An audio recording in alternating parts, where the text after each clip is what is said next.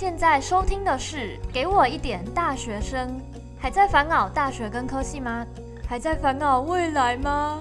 我们期待透过学生互助，在追逐梦想的同时，也懂得欣赏自己。来听听学长姐怎么说。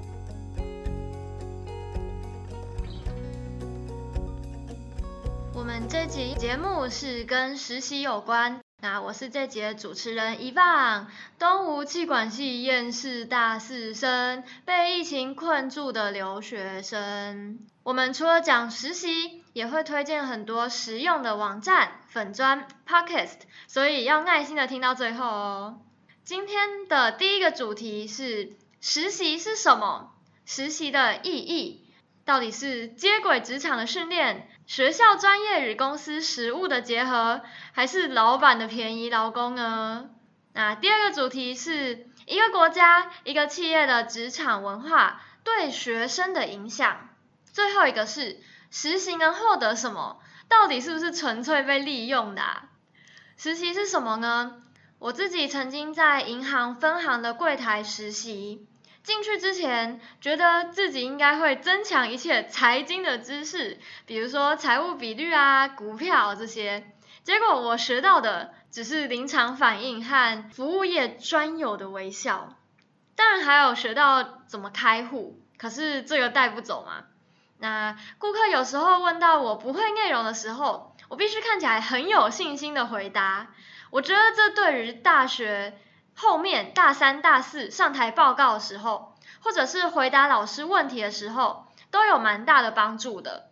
至少可以装出一副很 gay 拜的样子，先吓吓老师。那不知道听众有没有实习的经验？这个实习的经验给你们什么样的影响呢？接下来想要分享的是电机系 L 他的实习案例，透过教育部实习的计划，加上指导教授的协助。大学去了日本国际级企业两个月，硕士班则是去造访法国国家级严重中心半年。两次实习的收获都非常的棒。相比之下，去日本的那一次，我觉得比较震撼。毕竟是自己第一次出国，第一次国际实习，除了职场文化上面的差异，语言的隔阂。我也是第一次迷路，第一次碰到痴汉，这些全部都让我一而再、再而三的挑战了自己的世界观。法国的半年，则是认识世界各地的精英，还有国家级研究中心对人才的珍视以及培训。他们引用先进的技术，也让我觉得好向往哦。我觉得。很多学生会非常的看重薪水，这个部分我的要求非常低。在国外的生活，因为不是很熟悉，物价也比在台湾高很多。公司已经愿意提供住宿还有生活津贴了，啊，也给予很多资源的帮助。虽然赚不到钱，但是也足够支付在当地的日常开销。我觉得已经是很棒的待遇了。学生时代的实习。不要一味认为要找到自己喜欢的完美的工作，因为即使准备踏入职场，也不见得会知道自己到底适合做什么内容。我觉得啦，可以当做去体验职场的生态和了解这个产业的领域，利用实习的机会去搜索自己一定不喜欢的是什么，啊，就利用删去法嘛，这样子的压力就会比较小啦。觉得 L 的经验有三个重点，一个是教育部的补助计划，我想应该是指学海系列的那个计划，包括学海飞扬啊、学海习珠、新南向政策的学海逐梦。当然，新南向政策也有另外一系列的补助，需要的人可以搜寻 Facebook，嗯，台湾 GPS 海外人才经验分享及国际连结，或是订阅 Podcast。M O E M O E，教育哪有这么萌？里面都有很多丰富的奖学金资讯。那第二个重点是 L，他在意的并不是赚的多少，而是累积了多少经验。以职涯发展的角度，大学毕业到三十岁以前，我们的职涯都还在探索的阶段。而这个阶段要在意的不应该是钱，而是在意学到什么。学到多少不可取代、与时俱进的专业。当然，如果家里需要钱的话，那就另当别论。但是领钱领得多，还是经验学得多，我们就要自己衡量了。最后一个是实习的心态很重要，就算是来学习的，保持着心态仍然要是更严谨的。我们比起其他专职的员工是一无所有的，别人可以容忍你犯错，不代表我们可以态度随便。积极然后主动争取都是很重要的。身为一个实习生，工作的态度一定要有，甚至要比正式的员工有更大的求知欲还有热情。不然实习生在这个岗位上的时间就已经很短了，到最后什么也学不到就结束了实习，是有点可惜的。也想要问一下听众们，实习印象最深刻是什么呢？有没有碰到过上司或者同辈的刁难，或者有没有接受他们最温暖的援助？听众们期待的是怎么样的公司呢？台湾的本土企业、国外企业，还是大公司跟新创团体？所以就可以带入第二个主题：国家或者企业的职场文化。为什么大家都说外商公司好？对学生又有什么影响？西方国家几乎是拒绝加班，而且很重视工时的。而日本人对工作的敬重，工作几乎就是生命。台湾的本土企业和国外的企业相比，有什么差异？以及大公司还有新创团体和企业文化的比较？想要分享的是气管系 C 的故事。大学三年，我的社团经验是非常丰富的。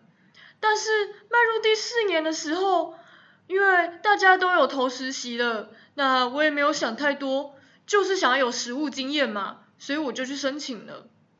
我到了上市柜的本土企业，做一个财务行政的工作，也算是开了眼界的啦。因为印象最深刻的。是我每天只有帮忙盖印章、归纳文书、打发票，就这样一直混、一直混、一直混，把发票输到 Excel 里面，然后一百张发票捆成一捆。我其实一直不太懂啊，为什么发票要手动报税？明明电脑已经这么普及了，而且还是上市过的大公司，啊，到底为什么不用电子报税啦？前辈只有回答我。不知道哎，就是要人工报税处理啊，上面没说改，啊就不能改吗？我觉得或许公司不改电子报税是有道理的，可能是中央的系统跟不上啊，要改又是大工程。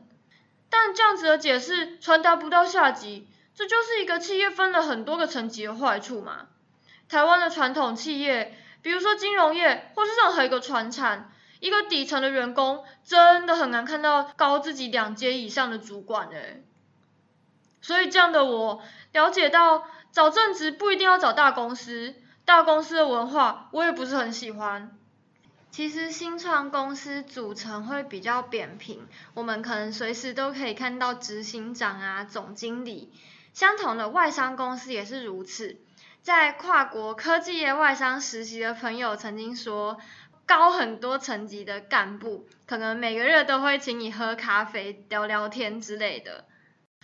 那我觉得事先调查公司的文化，在实际工作的时候，可以尽量减少观念的落差情况，更可以观察出对方要什么样的人，也对于面试的成功或许很有帮助的。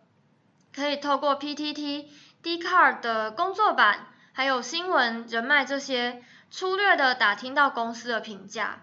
不过要更详细的认识公司，还是要。进去之后，然后亲自体会吧。外商公司或许工作环境比较开放，进入的门槛比较高，同时内部升迁也比较不容易。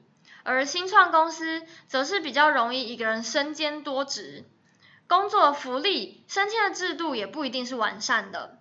本土大企业员工还有主管的沟通效率可想而知的比较低，这些就是不一样形式的公司优缺点。那就也是要看大家比较倾向于哪一个，跟比较不喜欢哪一个。我想不论以找实习或是找工作来看，大公司的工作是单一的，专业度、钻研工作内容程度也会比较深；而小公司呢，工作多元，钻研工作内容程度会比较广。比如大公司的员工市场行销分析就是一个职位。但是小公司可能就是一个人负责行销、行政、人事，同时身兼多个职务。我们也会想要探讨“社畜”这个词。社畜是一个日本企业底层上班族的自嘲用语，源于会社的家畜，意思就是公司的牲畜。最早是出现在一九九零年代的日本，随后在东亚渐渐的流行。亚洲国家相对的实行责任制，所以工时比较长。在和人力资源工作者讨论过后，我自己对于台湾爆肝这几个 hashtag 有更深刻的了解。台湾的工时啊，其实可以算到全世界数一数二高的，可是薪水却没有赶上脚步。台北的物价虽然没有到欧美东京这样子高，却又高于开发中的国家。这个或许就是为什么台湾的工作者不停抱怨的原因。听众们如果开始工作了，满意现在的薪水吗？满意现在的工作时间吗？如果没有工作，那理想的薪水和工时又是多少呢？我们接下来想要分享一个在公部门实习生的故事。这个是历史系双主修公共行政的 L。暑假的时候，我到了某某委员会实习。毕竟是公部门，所以必须要跟紧劳基法。实习当然是有薪水的，也因为是政府的实习，非常要求书面的回馈，实习的历程跟心得都要写好写满。公部门的实习有开放三次职缺，四月、五月、七月、八月、十月、十一月。除了七八月，只有一百到五十个小时。七八月呢，大概会有两百五十个职缺。而这个计划每年都会开出五六百个名额，有兴趣的可以参考 Reach 的实习网站。这个实习网站就是 R I C H 实习网。那不止公部门，新创公司也会有职缺在上面，负责单位是教育部的青年发展署。那继续 L 的故事，我去的单位呢有非常多个实习生，来自不同领域的实习生会有不同事情的想法。有时候也会觉得大学生的思考逻辑不周到，这个就得靠经验的累积了。到了秘书室，我负责公文检视还有收发。当公务人员啊，老实说，工作真的蛮没有弹性的。这个说的太客气，就是蛮无聊的啊。我想，我至少七八月刚好有个档案应用的比赛，那个时候还可以忙剪片、忙宣导。这次的实习啊，宣导影片。呃，跟劳动部的宣传影片比起来，劳动部有请小编拍，所以拍的真的很厉害。可是我们这几个比较边缘、比较没有经费的部门，拍的真的是有一点点很尴尬诶。而且啊，公部门拍影片的效率很严谨，五改、六改、七改，一直被打回去重做，啊，最后交出的成果还是有点小尴尬。大家都说公务人员是铁饭碗。进去之后就什么都不需要担心，可是之前也发生过金山小编过劳死的案件，我自己觉得公务人员也有公务人员的苦衷，而且加班和低薪的环境，其实会想要探讨的是，这真的是台湾的专利吗？因为工时不算的话，台湾的薪水也不算太低，跟欧美国家的薪水高，可是欧美国家课税课得很重。那课税很重的情形，同样也发生在日本。在日本东北上班的朋友是说，赚到钱稍微多一点，比台湾多一点，可是也没有大家想的多，因为政府课税一样重，还是要省吃俭用。那存个大概五年才可以存到第一桶金吧。虽然这样子，可是工时高于其他国家，仍然让在台湾工作成为了一个挑战。有一些实习生虽然签下了契约，不能够加班。可是总有一天，要成为正直的我们，面临加班的阴影面积还是越来越大了。不管是哪一个科系啊，都认为实习可以获得实战经验。少部分的受访者认为钱很重要。不过我们的采访当中，教育体制像是薪资、教育、幼教这些进入学校实习的工作，是不会有复薪的。而部分商管的学生们会在意响亮的 title。但这并不是每个商管人都要的。但是呢，人际沟通、团队合作这样子的软实力，是所有商管人都同意实习可以学到的，或者是实习前就一定要有的。接下来要分享一个很有帮助的讯息，叫找实习的方式。除了亲朋好友与老师，诶，这个管道真的很重要，我觉得不要忽略，这是一个天然的人脉。那除了老师跟亲朋好友，还有 FB 的社团实习透视镜 （Internlens），I N T E R N L E N S，或者是一零四学生实习，还有刚刚的 Reach 职场体验网 （R I C H） 职场体验网。国际的实习则有 Skyline 国际机会平台 S K Y L I N E 国际机会平台这样子。那我们下一集会讲述打工的经验，也谢谢观众们的支持。Instagram 和 FB 粉砖搜寻给我一点大学生，订阅、按赞、分享、留言告诉我们你的想法。下星期同一时间，Stay tuned。